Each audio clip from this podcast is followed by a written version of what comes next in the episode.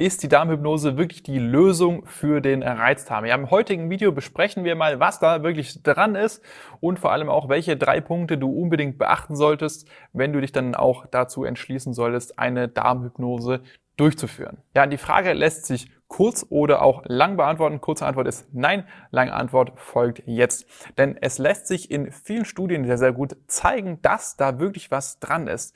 Und zwar nicht nur ein bisschen was, sondern tatsächlich sogar sehr, sehr viel. Denn es gibt einige Studien, die nicht nur die Wirkung der Darmhypnose betrachten, sondern eben auch die Wirkung der Darmhypnose mit zum Beispiel der Wirkung einer Low-FODMAP-Diät vergleichen, denn wir wissen ja auch, dass die Low-FODMAP-Diät sehr, sehr gut beim Reizdarm funktioniert. Und hier sieht man auch, ja, nicht nur, dass die Darmhypnose wirklich gut funktioniert, nein, man sieht auch, dass sie sehr, sehr ähnliche Ergebnisse erzielt wie die Low-FODMAP-Diät.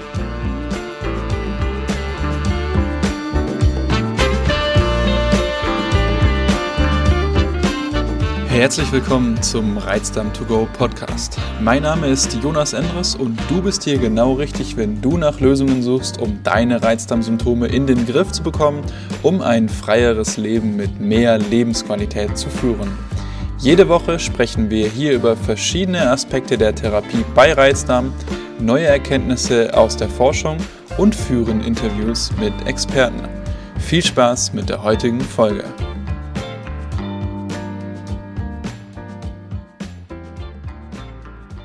Hier ist also definitiv was dran. Das kann man natürlich auch noch ja, versuchen, physiologisch zu begründen. Dazu muss man sagen, man weiß nicht genau, warum die Darmhypnose funktioniert, aber man ist sich relativ sicher, dass sie eben auf einen Faktor, der eine sehr, sehr große Rolle beim Reizdarm spielt, eingeht und das ist diese sogenannte viszerale Hypersensitivität. Diese liegt Schätzungen zufolge bei ca. 50 bis 70 Prozent der Reizdarmpatienten vor und das bedeutet im Prinzip nichts anderes, als dass die Nervenverbindung zwischen Hirn und Darm hier einfach sensibler funktioniert. Das führt eben dazu, dass zum Beispiel ja, Bewegungen von Gasen, Stuhl, Wasser, durch den Darm oder eine Ausdehnung des Darms durch zum Beispiel Gase, dass die einfach stärker von Reizdarmpatienten empfunden wird und somit dann eher Schmerzen und Unwohlsein verursacht, wobei diese objektiv gesehen gar nicht unbedingt stärker sein müssen als die bei, ja, sag ich mal, gesunden Patienten diese würden dann eben diese Ausdehnungen, Bewegungen gar nicht erst spüren. Und die andere Wirkung dieser viszeralen Hypersensitivität ist eben die,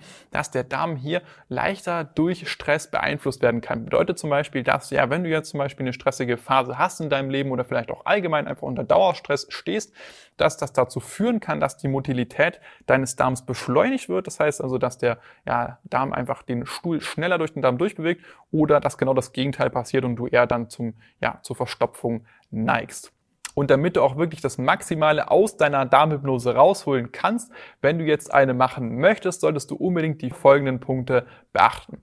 Der erste Punkt ist der, dass du an die Hypnose glauben solltest, beziehungsweise an die Wirkung, damit diese auch wirklich gut funktioniert. Denn Studien haben gezeigt, dass Hypnose wirkungsvoller ist, ja, wenn die Empfänger auch wirklich an die Wirkung der Hypnose glauben. Hier kannst du dich auch, wie ich das gemacht habe, erstmal in den Studien umschauen und dich hier auch davon überzeugen lassen. Ich persönlich, ja, war da auch erstmal recht skeptisch, weil ich ein naturwissenschaftlich geprägter Mensch bin durch meinen Hintergrund in der Physik. Aber auch ich habe mich hier eben durch diese Studien davon überzeugen lassen und weiß eben auch ganz genau daher, dass das auch was bringen kann, wenn man denn so eine viszerale Hypersensitivität hat. Und der zweite Punkt ist der, dass dein Reizdarm eben ja nicht nur aus dieser viszeralen Hypersensitivität herauskommt. Ja, denn beim Reizdarm liegen eben viele verschiedene Faktoren parallel vor und diese viszerale Hypersensitivität liegt eben nicht bei jedem vor und ist auch meistens nicht das einzige Problem, das hier vorliegt. Ein anderer Faktor, der zum Beispiel sehr, sehr wichtig ist, ist hier die verringerte Artenvielfalt an Bakterien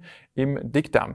Denn diese führt wiederum dazu, dass sie bestimmte ja potenziell schädliche Bakterien überwuchern und diese fermentieren dann bestimmte Lebensmittel, ja, die man im normalen Alltag so zu sich nimmt, zu Endotoxinen und Gasen und diese schädigen wiederum den Darm über die Zeit hinweg. Und wenn du jetzt zum Beispiel nur diesen einen Faktor angehst, ja, über diese Darmhypnose, dann führt es eben dazu, dass du diese anderen Faktoren natürlich vernachlässigst und das kann dann zur Folge haben, dass du eben dadurch über die längere Zeit deine Verdauung weiterhin schädigst. Zudem gibt es dann natürlich noch weitere Probleme, die ja auch nochmal parallel vorliegen können, ja wie zum Beispiel auch noch eine Dünndarmfehlbesiedlung, Nahrungsmittelallergien oder Nahrungsmittelunverträglichkeiten, die hiervon ebenfalls nicht eingegangen werden. Und das muss man eben alles wissen, damit man seine Symptome auch wirklich ganzheitlich in den Griff bekommen kann.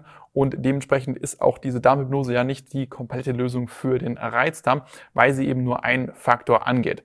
Und damit du auch wirklich deine Symptome dann komplett in den Griff bekommen kannst, musst du noch den dritten Faktor beachten und das ist eben der, dass du dann eben neben der Ernährung auch noch Lebensstilfaktoren wie Sport, Stress und Schlaf in deine Therapie mit einbaust.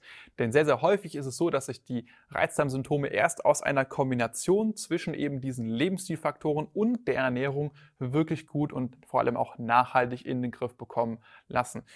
Und gerade diese Darmhypnose geht eben, so wird es auch vermutet, sehr, sehr stark auf dieses Thema Stress ein. Aber wie gesagt, ist es eben ein ganzheitliches Problem, ja, dass man eben mit diesen verschiedenen Faktoren angehen muss. Und hier empfehle ich auch, dass man diese systematisch angeht, erstmal die Ernährung angeht, guckt, dass man hiermit die Symptome schon mal relativ gut in den Griff bekommen kann. Dann eben schaut, dass man die verschiedenen Lebensstilfaktoren mit einbaut. Und hier ist eben diese Darmhypnose nur ein Faktor. Der kann natürlich für dich unter Umständen eine große Auswirkung haben, aber wie gesagt, darf man eben diese ganzen anderen Faktoren nicht vernachlässigen, wenn man dann wirklich seine Symptome ganzheitlich in den Griff bekommen möchte.